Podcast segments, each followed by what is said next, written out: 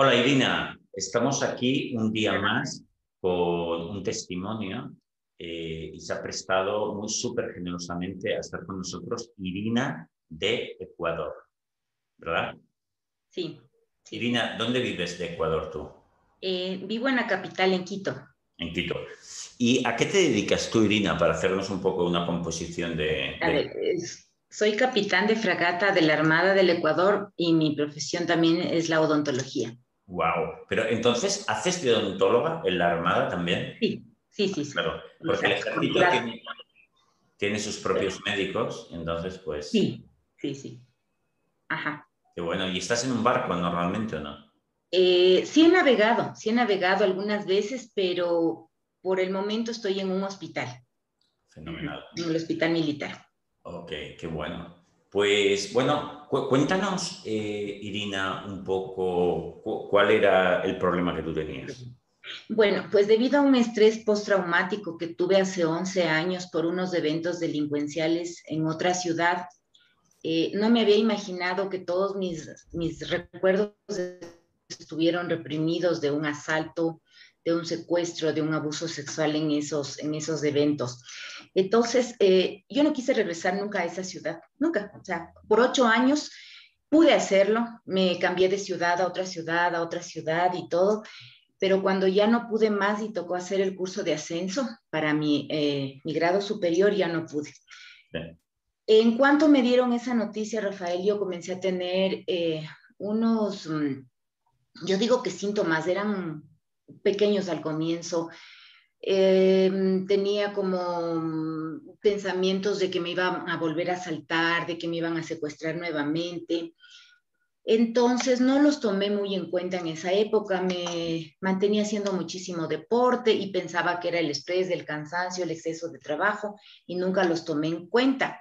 Unos días antes de ir al curso fui a Estados Unidos a darme el último paseo, un viaje de compras y como yo había pensado que estos, estos eh, síntomas eran productos de, de, una enfermedad cardíaca con la cual me diagnosticaron casi dos años y medio, pasé con mucha medicación y el, tres días antes de viajar me cambiaron la medicación.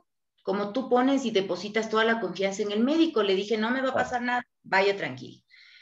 Bueno, fui con un amigo, para no alargarte, Rafael, me tocó regresarme en medio viaje porque tuve un, un evento que yo considero ahora que fue mi primera crisis de pánico, pero como yo pensaba que era por el cambio de medicación, asocié a con que yo me iba a morir.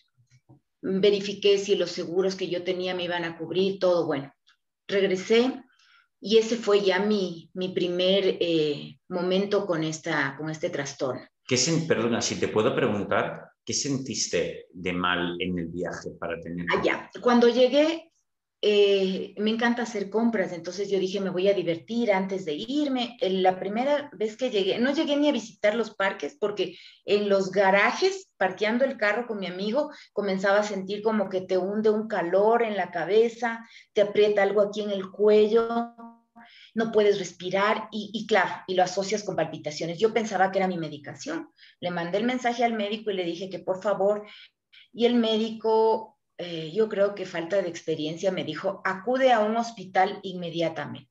Cuando esa noticia te dan, quiere decir que tú tienes algo. Claro, todavía te preocupas mucho más. Ya me preocupé muchísimo. Me compré un tensiómetro, me tomaba la presión arterial cada, cada dos horas en realidad tomé una mala decisión de tomarme la medicación en la mañana y en la noche. Entonces, eh, la gota que derramó el vaso fue ahí que yo sentí como un desvanecimiento. Yo nunca, eh, sientes que te vas a desmayar, pero al fin y al cabo no te desmayas. Ves todo de color blanco, se te viene, hasta que alguien me vio y cuando me desperté, abrí los ojos, tenía ocho paramédicos a mi lado hablaban inglés, yo hablo un poco de inglés, pero ese rato, Rafael, me olvidé hasta lo que yo hablaba, no entendía nada. Castellano, olvidaste. Ya me olvidé. No, no me acordaba que estaba con mi amigo en Estados Unidos. Entonces dije, estoy sola, me voy a morir, Dios mío. Ya. Entonces ellos me hicieron firmar un consentimiento eh, para irme al hospital.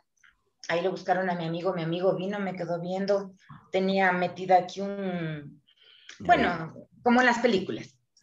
Entonces él me dijo, no, usted se va a poner bien, porque él también es militar como yo, y me dijo, ok, firma ahorita que nos vamos a la casa. Y yo, no, pero algo me va a pasar. Bueno, me regresé a Ecuador y lo que primero hice, Rafael, es ir a ver a otro cardiólogo. Entonces me dijeron, ok, sí, todos mis exámenes, Rafael, salían normales, pero eso aducían porque yo soy militar y hago mucho deporte. Pero sin embargo, eres hipertensa, te vamos a cambiar la medicación. Fui a la ciudad, eh, fue mis encuentros nuevamente, eh, comencé a tener ahí sí yo creo que más síntomas, dentro de los cuales, ejemplo, te digo, me iba por una calle que yo no conocía, había regresado a la ciudad a los ocho años, me perdía en la calle y me paralizaba. No podía buscar el GPS, me ponía a llorar, eh, me sentía tan insignificante, tan vulnerable. No me importaba que sea militar, como tú dices. Yo decía, me asaltan, me roban, no puedo preguntar a nadie, porque ahí bajas la ventana y dije, me van a meter una pistola y me van a secuestrar nuevamente. Bueno, entonces... además, eh, corrígeme si me equivoco, eh, también lo que sentías es eh, ansiedad, ¿no? O sea, esos mismos síntomas que habías sentido en Estados Unidos, pues te, regresaban la presión en la cabeza, en la nuca. Las palpitaciones, la taquicardia, y, es, y, te envuelves en ese pensamiento. Ya yo diría que ya ni siquiera el miedo cuando se iba el estímulo, es decir, yo recuperaba mi control, caminaba nuevamente y ya me pasaba, el dolor se quedaba latente, el miedo, y yo, yo sentía que algo me iba a pasar.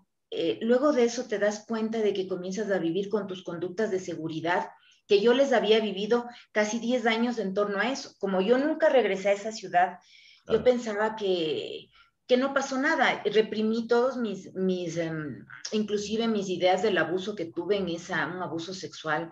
No, no terminaron su, su cometido, o sea, me dio Rafael, me dieron una golpiza por encontrarme mi credencial militar, tuve una conmoción cerebral, tuve un traumatismo craneal, eh, perdí la visión periférica de mi ojo izquierdo, entonces yo no manejaba en la noche, no salía en la noche, trataba de ser siempre una persona sin cometer errores para que no me vuelva a pasar lo mismo. Claro. Entonces, pero no te das cuenta que vives en ese, en ese instinto. Eh, yo hacía tanto deporte, ¿para qué, Rafael? Para siempre estar corriendo. Claro, yo, yo corría 10 kilómetros porque decía, 10 kilómetros no me van a poder perseguir, yo les voy a ganar. Entonces, eh, bueno, me dio hipotiroidismo, eh, seguía la medicación. Eh, del estrés del curso lo terminé, lo terminé y bueno, fue el curso, pero ya no me dejaron regresar a mi ciudad y me dieron el pase a una ciudad un poquito más lejos. Ahí yo me di cuenta de que mientras más lejos estaba de mi entorno familiar aquí en la capital, los síntomas fueron cada vez camaleónicos. Entonces, como no sabía que tenía cambio de cardiólogo nuevamente, el cardiólogo me vuelve a dar una medicación, pero nada me sentaba bien, Rafael. Dejé de comer carne, sal, eh, huevos, no comía nada. Me dediqué a comer. Yo no te digo que me hice vegana, pero yo pensaba que todo me daba los síntomas de la presión porque esos eran a los síntomas que yo los tomé más miedo.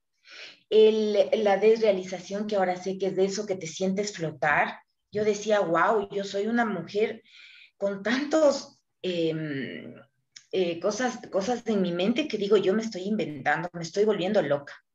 Entonces pensé que estaba loca y, además la vergüenza de que eres militar y que todo el mundo te vea y que va a decir que eres una loca. Entonces dije, no, me voy calladito y vi, y vi terapia tras terapia. Fui donde un psiquiatra, que yo te digo que es importante, yo considero mi testimonio, que he escuchado tantos y son muy buenos, es, es poner mi granito de arena. Si alguien conmigo conecta, yo lo haré, porque yo lo hice a través de una psicóloga que tú la entrevistaste.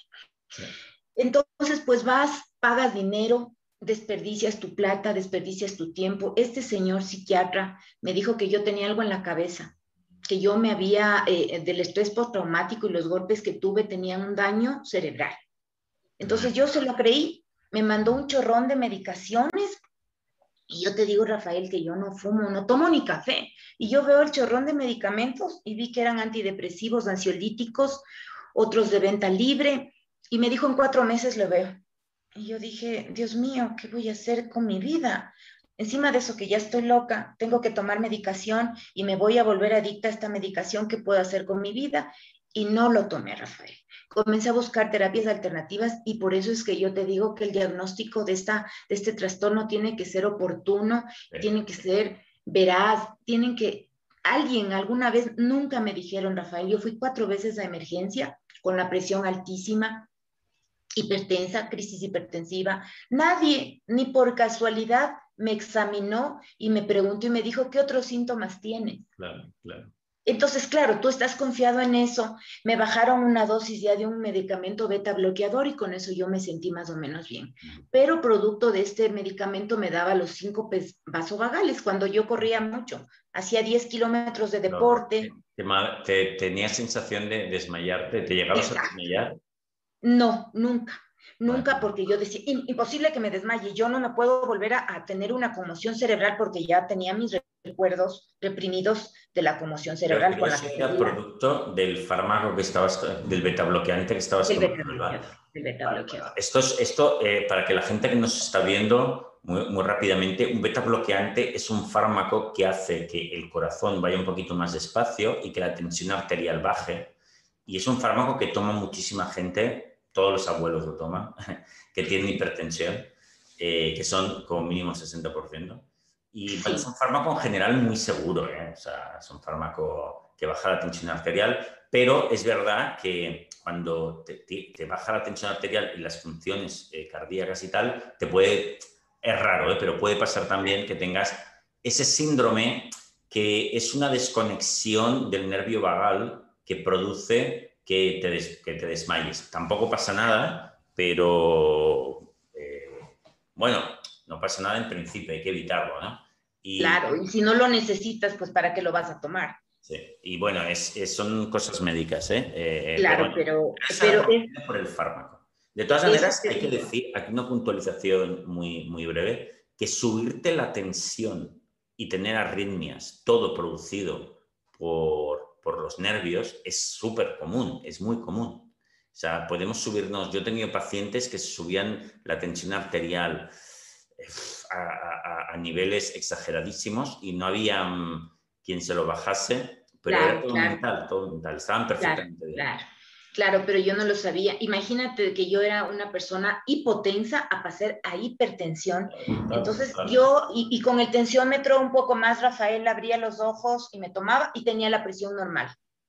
Resulta que yo pasaba cinco días bien, tenía la consulta con el cardiólogo en el transcurso de mi periodo de manejar nuevamente a la misma ciudad yo llegaba con la presión altísima porque yo ya me predisponía a que los asaltos, los robos, el secuestro, el secuestro, el secuestro, no puedo ir por esta calle. Cuando llegaba donde el cardiólogo me veía y me decía, todo está normal porque me hacía que le lleve una hoja con todas las presiones y todo, está bien. ¿Y por qué? Algo pasa, algo pasa, vamos a manejar otra vez otra dosis. Entonces, bueno, yo, yo pasé muy mal, bajé muchísimo de peso, eh, los síntomas cada vez eran peores y me dediqué a buscar terapias holísticas.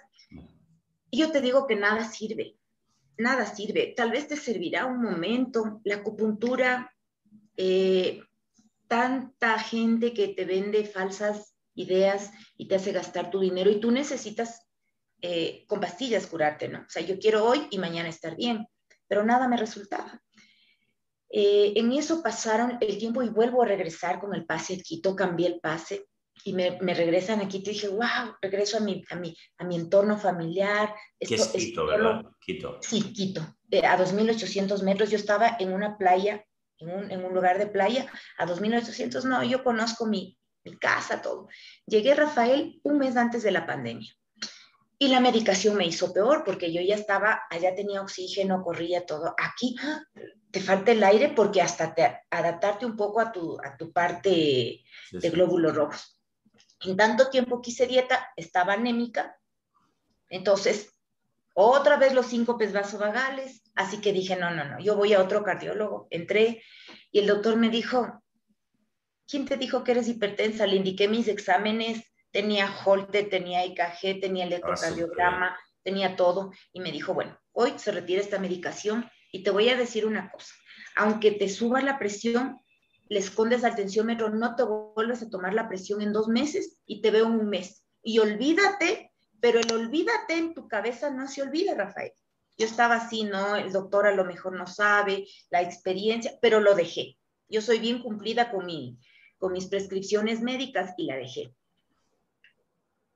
Estaba bien, me fui nada más que a una cena un día eh, de bienvenida y me volvieron los síntomas.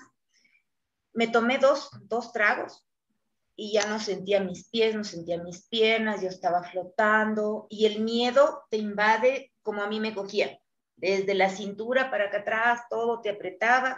Y dije, Dios mío, ahora sí me llegó la hora. Ya esto, esto ya, ¿qué, qué es lo que me pasa? Entonces, cuando yo dejo de manejar es porque realmente algo me pasa, porque desde mis eventos delincuenciales yo he manejado hasta 10 horas, Rafael, 12 horas, pero jamás me voy ni en taxi, tuve que hacer una terapia para tomar un taxi nuevamente porque ahí me secuestraron, en mi carro me asaltaron con armamento, entonces yo no me sentía segura. Dejé mi carro en el, en el hotel, fui al hospital, mis zapatos estaban rotos, yo creo que de lo que caminé me caí, no sé, pensé que perdí el conocimiento, me entraron a la sala de críticos, me sacaron la ropa y yo dije, wow, este es mi destino. Y asocié inmediatamente porque estábamos a unos días de celebrar un aniversario de la muerte de mi abuelita y dije, mi abuelita me vino a recoger. Y ya, que tengo taquicardia, que tengo, me pusieron, ya tenían el electroshock, yo decía, Dios mío, voy a estar consciente cuando me va a dar el infarto. No me dio nada, Rafael. Lo más chistoso, con la bata del hospital, pasó las 4 de la mañana y seguían ahí esperando que me pase algo y no me da nada. Y me dice, bueno, le vamos a dar el alta. Entonces yo dije, esto ya tiene que pasarme algo más, pero no me había dado cuenta. Eh, pagué más dinero con otras terapias que ni te las cuento. Tenía una amiga médico, especialista, mi mejor amiga, y le digo, Gaby, estoy loca, quiero que me, quiero que me veas. Me topa la cabeza y me dice, dime un número. Cinco, cinco demonios tienes. Estás poseída. Si te dice eso una doctora, lógico, Rafael, dije, Dios mío, estoy poseída. ¿Y cuándo? ¿Y cómo es eso? O sea, yo confiaba en toda la gente creyendo que alguien me iba a curar. Claro, uno busca, uno busca, es normal, ¿no? Uno no busca salidas y lo que sea, ¿no? normal, ¿no? Entonces, pues bueno, gasté dinero en eso, que el método Yuen, que el Access Consciousness, y para mí que te lavan el cerebro, gasté un dinero, hasta inclusive Rafael le confía a una amiga estos secretos que yo consideraba secretos. Y, y, me hizo, me estafaron y me sacaron un seguro de vida internacional que nunca fue, fue un cuento, muchísimo dinero. Yo dije, bueno, como yo soy soltera, no tengo hijos, para que alguien de mi familia reciba algo de dinero porque me voy a morir, me voy a morir. Y ya me preparé para la muerte. Bueno. En eso, los, ahí sí los síntomas comenzaron a ser a diario, todo el día. Empezamos la pandemia, murió una tía mía de la ciudad con la que yo vine, con la que yo me mantuve muy cercana, murió por COVID y fue como un detonador. Te diré que ya no era miedo. Yo pensaba que el miedo se transformó en pánico, decía estaba loca. Eh, bueno, ya no sabes qué es lo que tienes. Yo sentía que estaba volando. Decía, bueno, voy a volar y me voy a caer del octavo piso donde yo vivo. ¿Cómo iba a, a trabajar al hospital? No sé. Tenía los dientes, me temblaba, tenía vómito, diarrea, mareo, vértigo. Todo, todo se me acumuló. Estabas fatal, ¿eh? Estaba fatal, fatal. La presión alta. De todos los síntomas, lo que más me interesaba era la presión, pero como sabía que el doctor me dijo que no me tome, Fui dos veces más, Rafael, a emergencia. Fui a emergencia, pero cuando llegas a emergencia ya sabes lo que va a pasar, o sea, nada. Me daban un... Tranquilizante.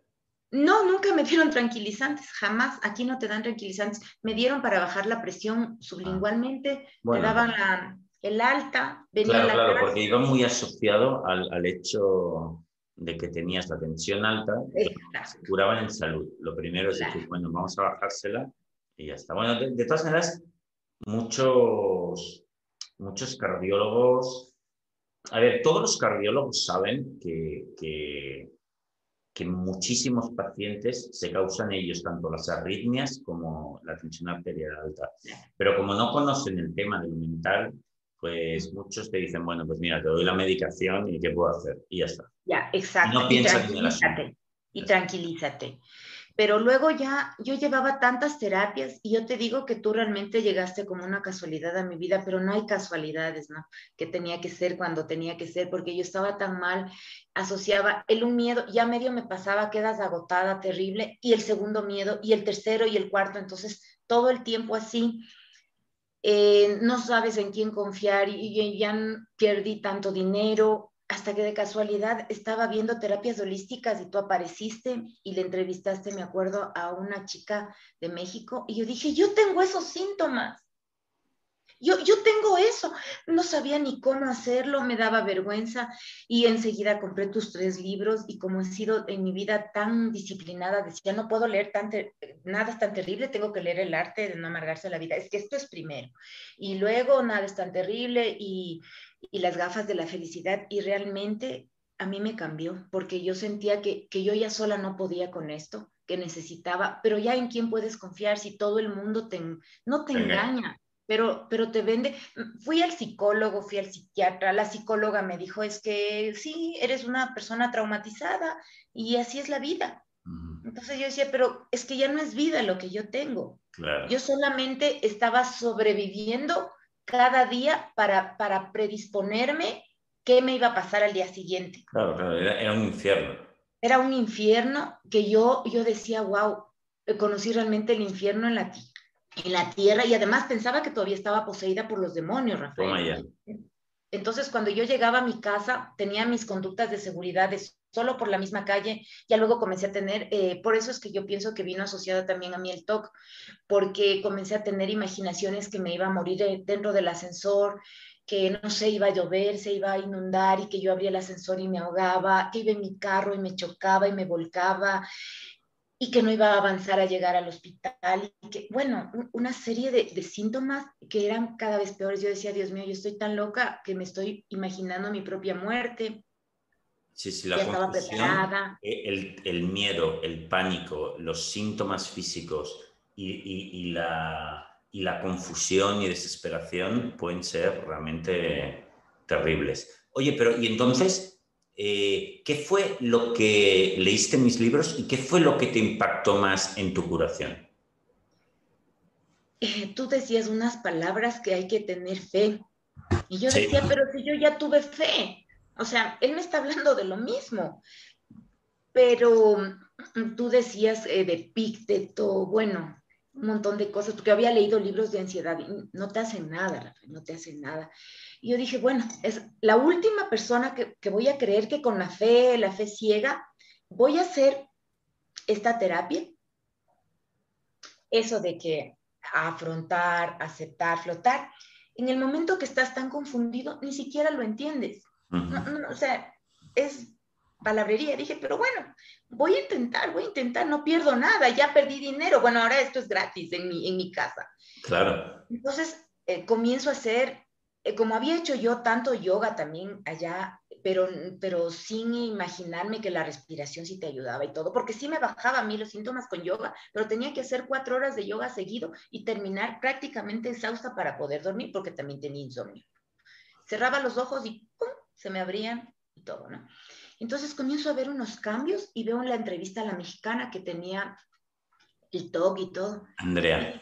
Andrea sí. Yo te escribí, pero como estamos a siete horas, seis horas, para mí era imposible, yo trabajo en un hospital, no podía, pero yo estaba tan desesperada que decía, o sea, Rafael, dime un sábado, un domingo, yo te pago, como sea, ¿no? Tú me eh, diste a una, a una persona de tu equipo y yo pensé que hasta me iban a engañar. Dije, Dios mío, es un engaño porque ya yo todo sabía que era un engaño y te escribí a ti si de verdad era ella, ¿no? Y me dijiste que sí, pero como los horarios de ella me puso, eh, no podía, entonces le escribí con, mi humilde vergüenza a la mexicana y le dije que si me podía hacer la terapia me dijo que claro, que encantada. Y mm, yo ya había terminado los, tres libros tuyos y decía cuando viene el sin miedo, quería el de Claire Wicks, Aquí no lo venden, lo compré por Amazon. Tuve que esperar seis meses, Rafael, a que el libro me lo llegara recién. Me lo llegó hace un mes. Estoy terminando de leer.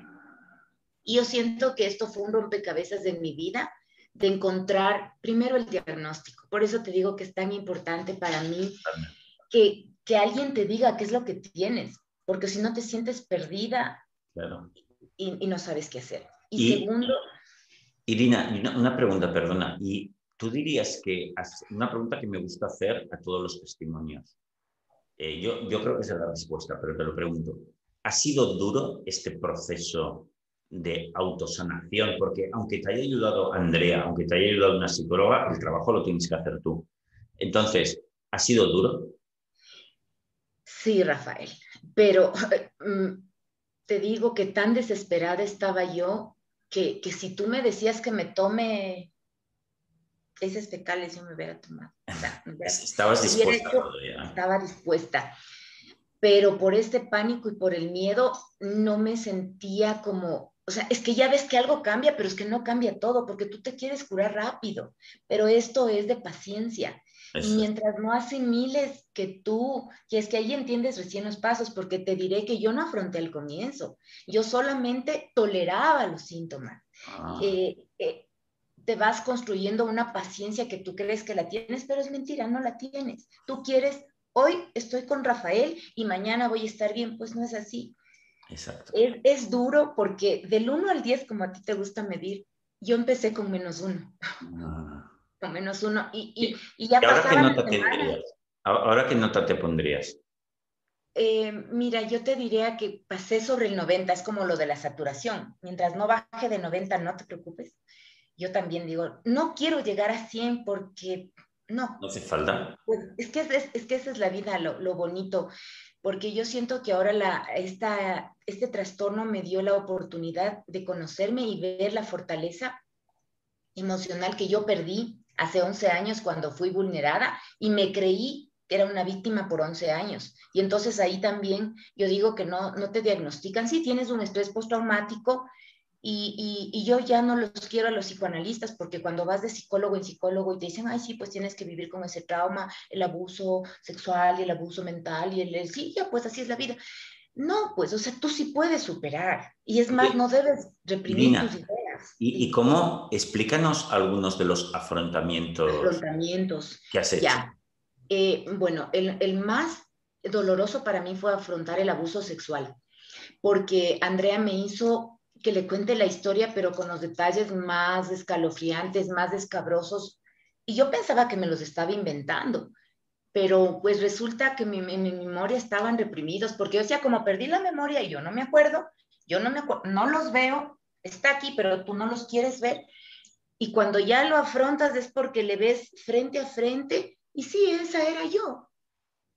Entonces escribí, pero para escribir no podía escribir, me temblaba la mano, me daba sueño, me pasaba horrores, no me entendía la letra y tenía que escribir, escribir 45 minutos todos los días.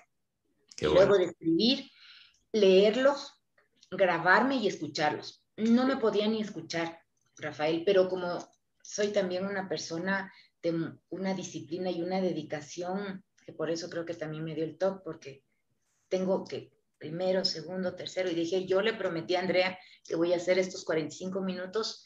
Tenía vómito, náusea, temblaba, quería salir corriendo, querías huir, ¿no? Pero decía, bueno, le voy a prometer, pero tenía un cronómetro con 45 minutos, ni un minuto más, porque ya no soportaba. Sí, sí, sí, pero ni un minuto menos. Exacto, porque yo decía, si hago menos, tengo que decirle la verdad, que le, que le engañé a la terapeuta y no puedo engañar, no, no, no puedo engañar. Entonces, seguí y, y este, este, este sentimiento se va camufleando con otros miedos y los miedos están tan asociados que yo pensaba que era el miedo al asalto, a los ladrones, a los abusadores, a los violadores. Era el miedo a mí. Exacto. A mí misma. Qué bueno. Eh, porque tú te escaneas y estás con tu mente tan hiperactiva que yo me sentía la chica superpoderosa de síntomas porque yo decía que tengo tantos poderes que si quiero mirarme el dedo se me sube la presión arterial ah, porque me hipnotizaba con los síntomas. Pero el miedo central fue el miedo a morirme, a morirme sola, a morirme, ni siquiera en un hospital, sino a morirme sola, ¿no? Y lo. Entonces, lo afronté, lo tuve que aceptar. ¿Sabes cuándo acepté, Rafael? En mi primera recaída. Mm. Porque cuando empecé, llevaría yo creo que unas cuatro semanas en terapia, yo dije, estoy bien, uh, que esto ha sido difícil, pero ya le cogí el hilo y pues tuve mi primera recaída y fui otra vez a parar al hospital. Eh, qué vergüenza, nuevamente otra vez, ya viene la loca, que dirá ahora, ya sé que ya yo tenía ansiedad.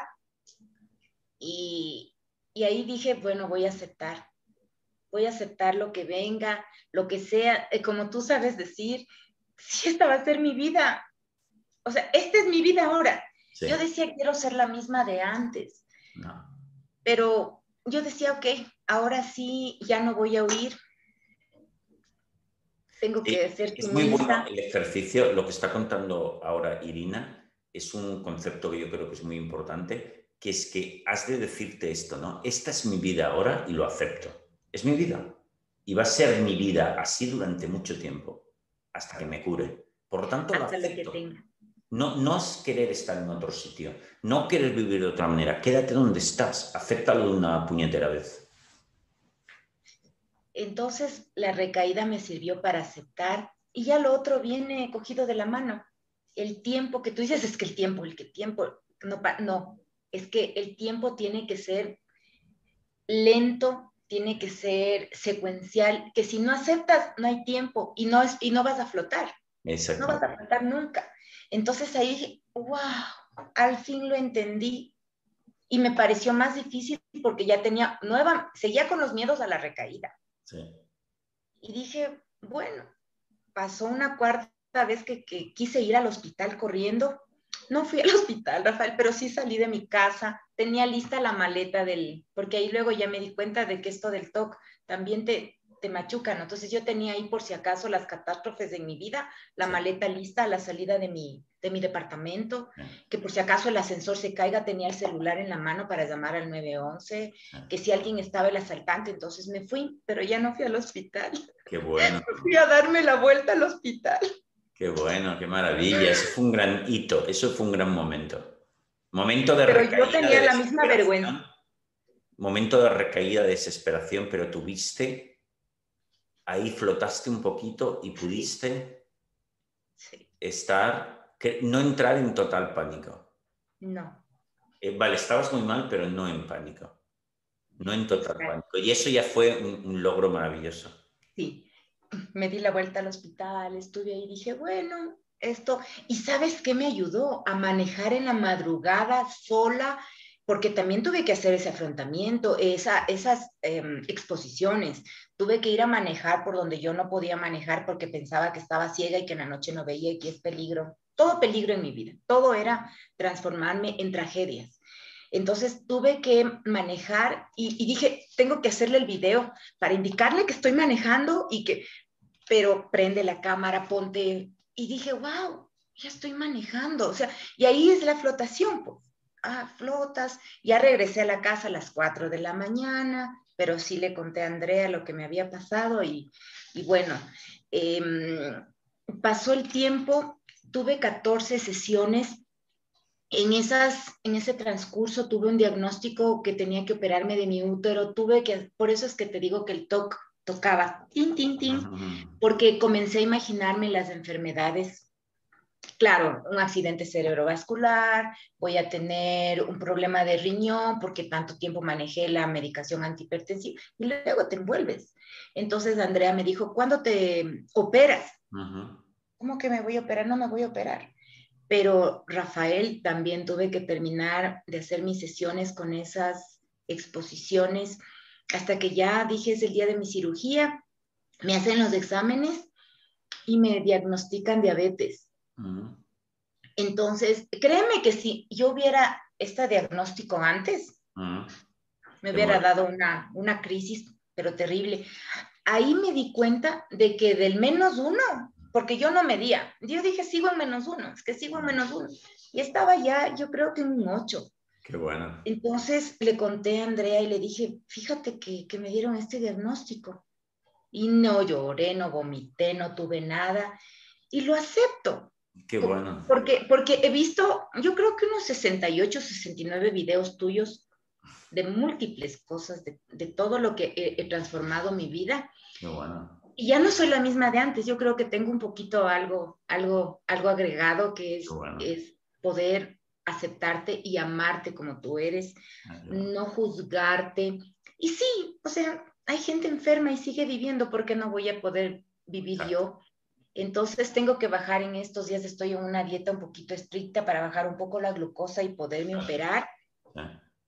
Y ya, ya luego veré qué voy a hacer eh, con el resto de, de, mis cosas, pero me siento uh, tan feliz, bueno. tan feliz, eh, lo que yo pensaba que nunca iba a volver a ser feliz. Y ahí me di cuenta que desde hace 11 años yo vivía eh, como una guerrera. Yo te diré que ni siquiera me considero eh, libre de nada, pero no importa.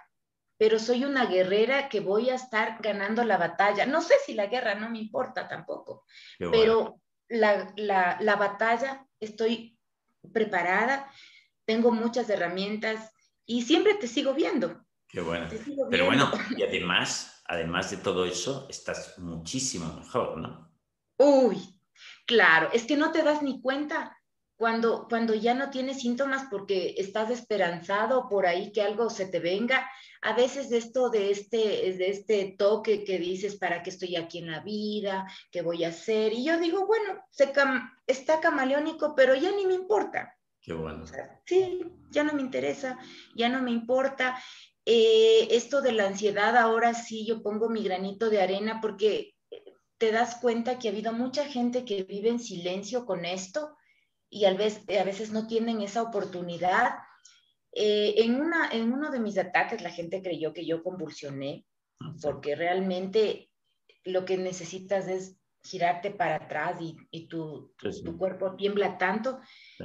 Entonces, claro, la gente asocia o que estás loca o que... Claro. Oye, ¿y, y cuánto tiempo tardaste desde que te pusiste en serio con los cuatro pasos, que entendiste que lo tenías que hacer a tope y te pusiste en, en serio con los cuatro pasos? ¿Cuánto tiempo has tardado en estar en esas notas de un esas 8 y un 9 o, o Ya, 9 y medio, sí. 10? Son, son tres meses. Muy, muy Tres rápido, muy bien. ¿eh?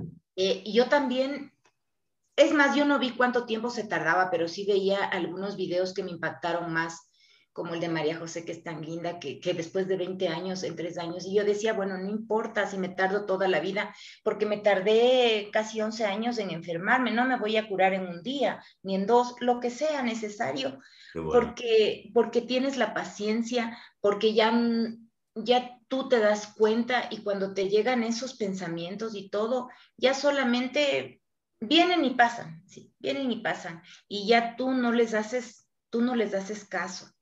Qué bueno, qué bueno. Pues lo has hecho muy rápido y súper bien. Eh, oye, me ha encantado tu testimonio. Eh, lo vamos a dejar aquí porque hemos estado como me- más de media hora, casi 40 minutos, y así la gente no se cansa. Pero sí que te invito a que otro día eh, volvamos a conectar, si te parece bien, y, y hablamos así de detalles. Lo que sí te voy a pasar, que no lo has debido leer, es mi nuevo libro, Sin Miedo, ¿verdad? Sin miedo. No, ya lo quise comprar, pero aquí se tarda Te mucho. lo voy a enviar yo. 2.800 kilómetros. Y yo estaba dispuesta a viajar a España a hacerme la terapia contigo porque estaba tan desesperada que no me iba, me he atravesado mm, otras cosas, no me voy a atravesar el Atlántico para estar porque estaba desesperada. No ha hecho falta al final. Pero sí, pero sí voy a la terapia. Irina, te voy a enviar un ejemplar de Sin Miedo y entonces te, te hago un- una propuesta. Lo lees y podemos comentar cosas del libro. Excelente, ¿Te parece? excelente, ¿sí? Pues quedamos Sí, así. Muchísimas gracias. Irina, muchísimas gracias a ti por tu testimonio tan generoso. Ya sabes que esto pues, va a ayudar a un montón de gente. Te lo agradezco un montón. Además, porque sé que es bastante temprano ahí en, en Ecuador. ¿Qué hora es? Ahorita ya es las 7 y 45. Bueno, hemos hecho de madrugar para dar este testimonio. Te lo agradezco muchísimo. Y nos vemos dentro de muy poquito. Ya, gracias Rafael. Un abrazo. Un abrazo igualmente. Chao.